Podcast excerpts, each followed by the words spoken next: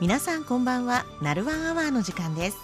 この時間は台湾と日本の交流についてご紹介しています。ご案内は中野です。皆さんは台湾の好きなところを挙げるとしたらどんなところですか？私もよくこう答えますが台湾の人人の温かさだという人が多いと思います。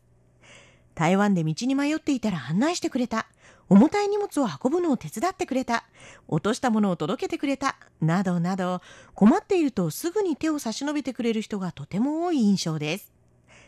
そんな台湾の人の優しさを受けた一人の日本人男性のエピソードが今、台湾でも話題となっています。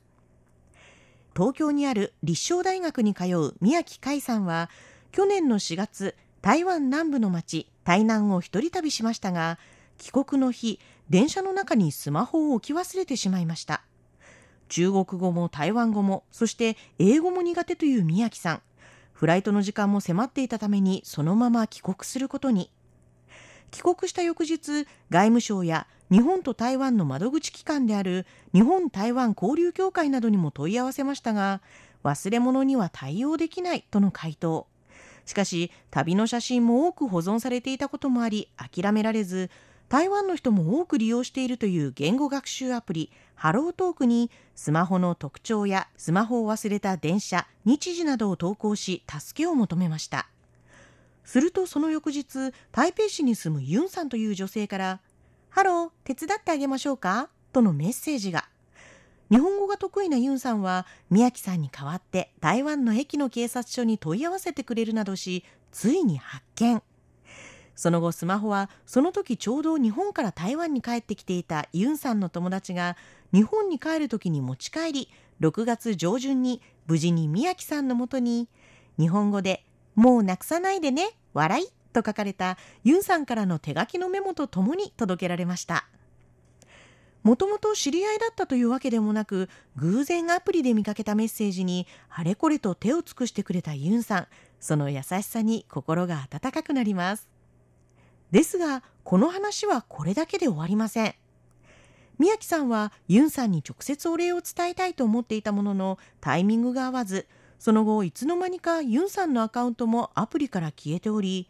持ち帰って届けてくれたユンさんの友達の送付先が書かれた紙ももう捨ててしまっていました。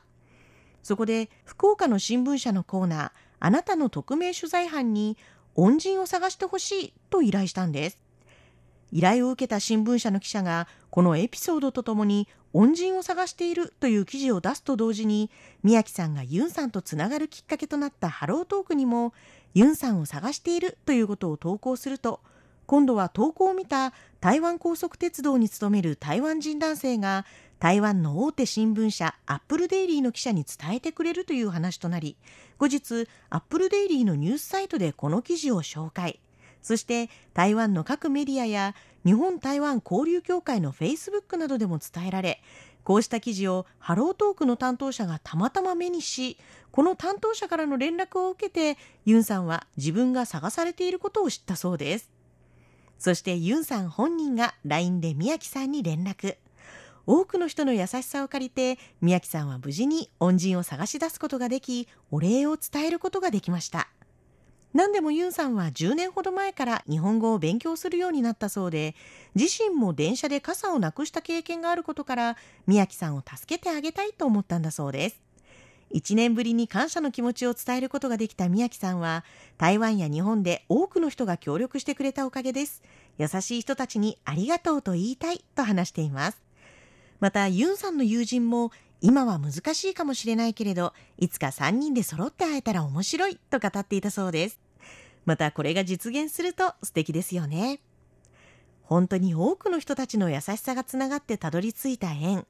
困っている人がいたら放っておけない。この優しさが多くの人を魅了する台湾の魅力の一つでもあるんですよね。